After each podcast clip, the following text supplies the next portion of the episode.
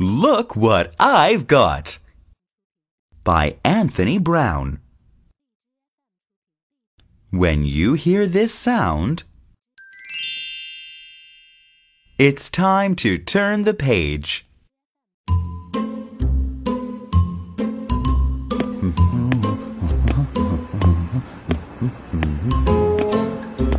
Sam went for a walk.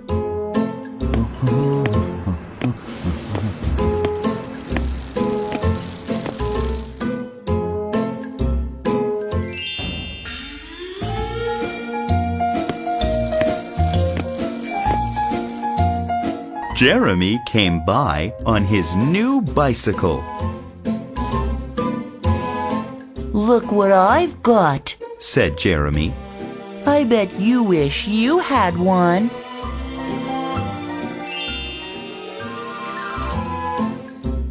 Just watch me.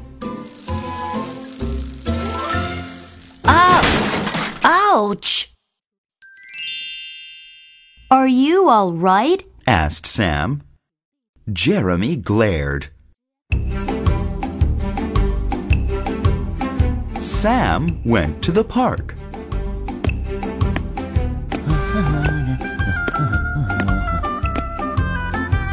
Thud.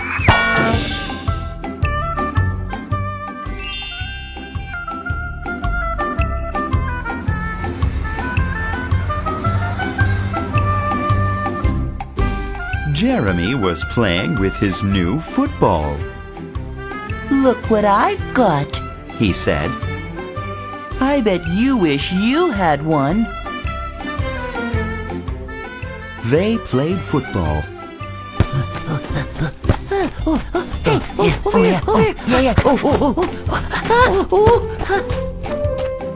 But Jeremy wasn't very good.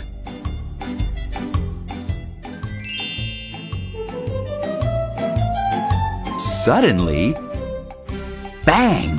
Ooh, ow! Oh. So Jeremy had the ball. Yeah! Crash! The park keeper didn't seem very pleased. Oh, you're very, very, very bad. Oh, I'm so angry with you. Oh.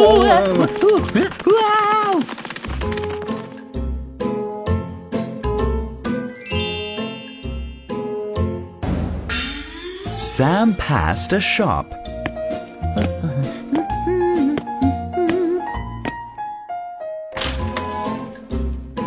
Jeremy came out carrying an enormous bag of lollipops. Look what I've got, said Jeremy.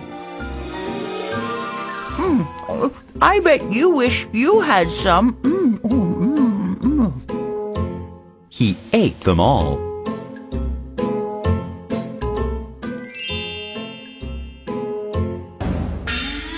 Oh. Jeremy sat down suddenly.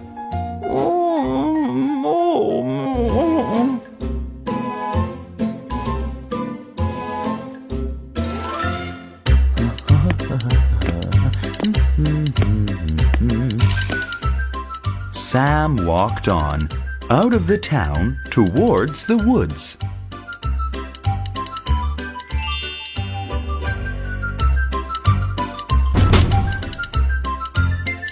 A gorilla leaped out at him.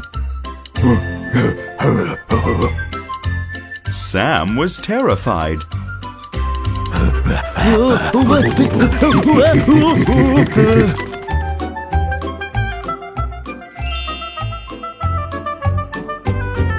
But it was Jeremy again. Look what I've got, he said. I bet you wish you had one.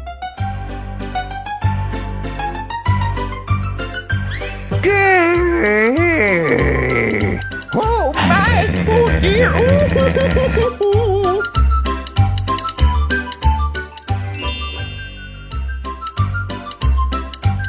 But the old lady's dog was not frightened.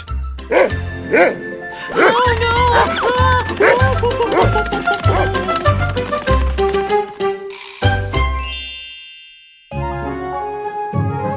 no! Sam stayed in the woods. Jeremy appeared. Look what I've got, he said. Ha ha!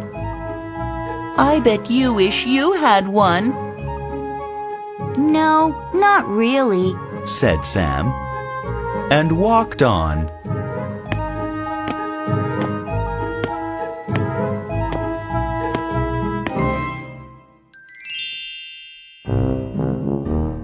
But the woods was full of pirates. They pounced on Jeremy. The pirates made Jeremy walk the plank. Oh, oh my, oh dear, oh, oh.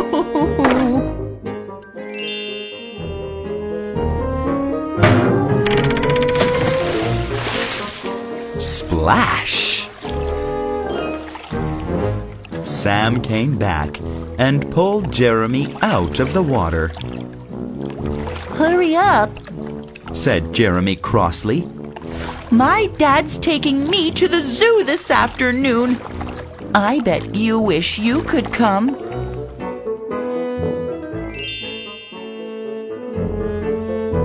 But Sam wasn't listening.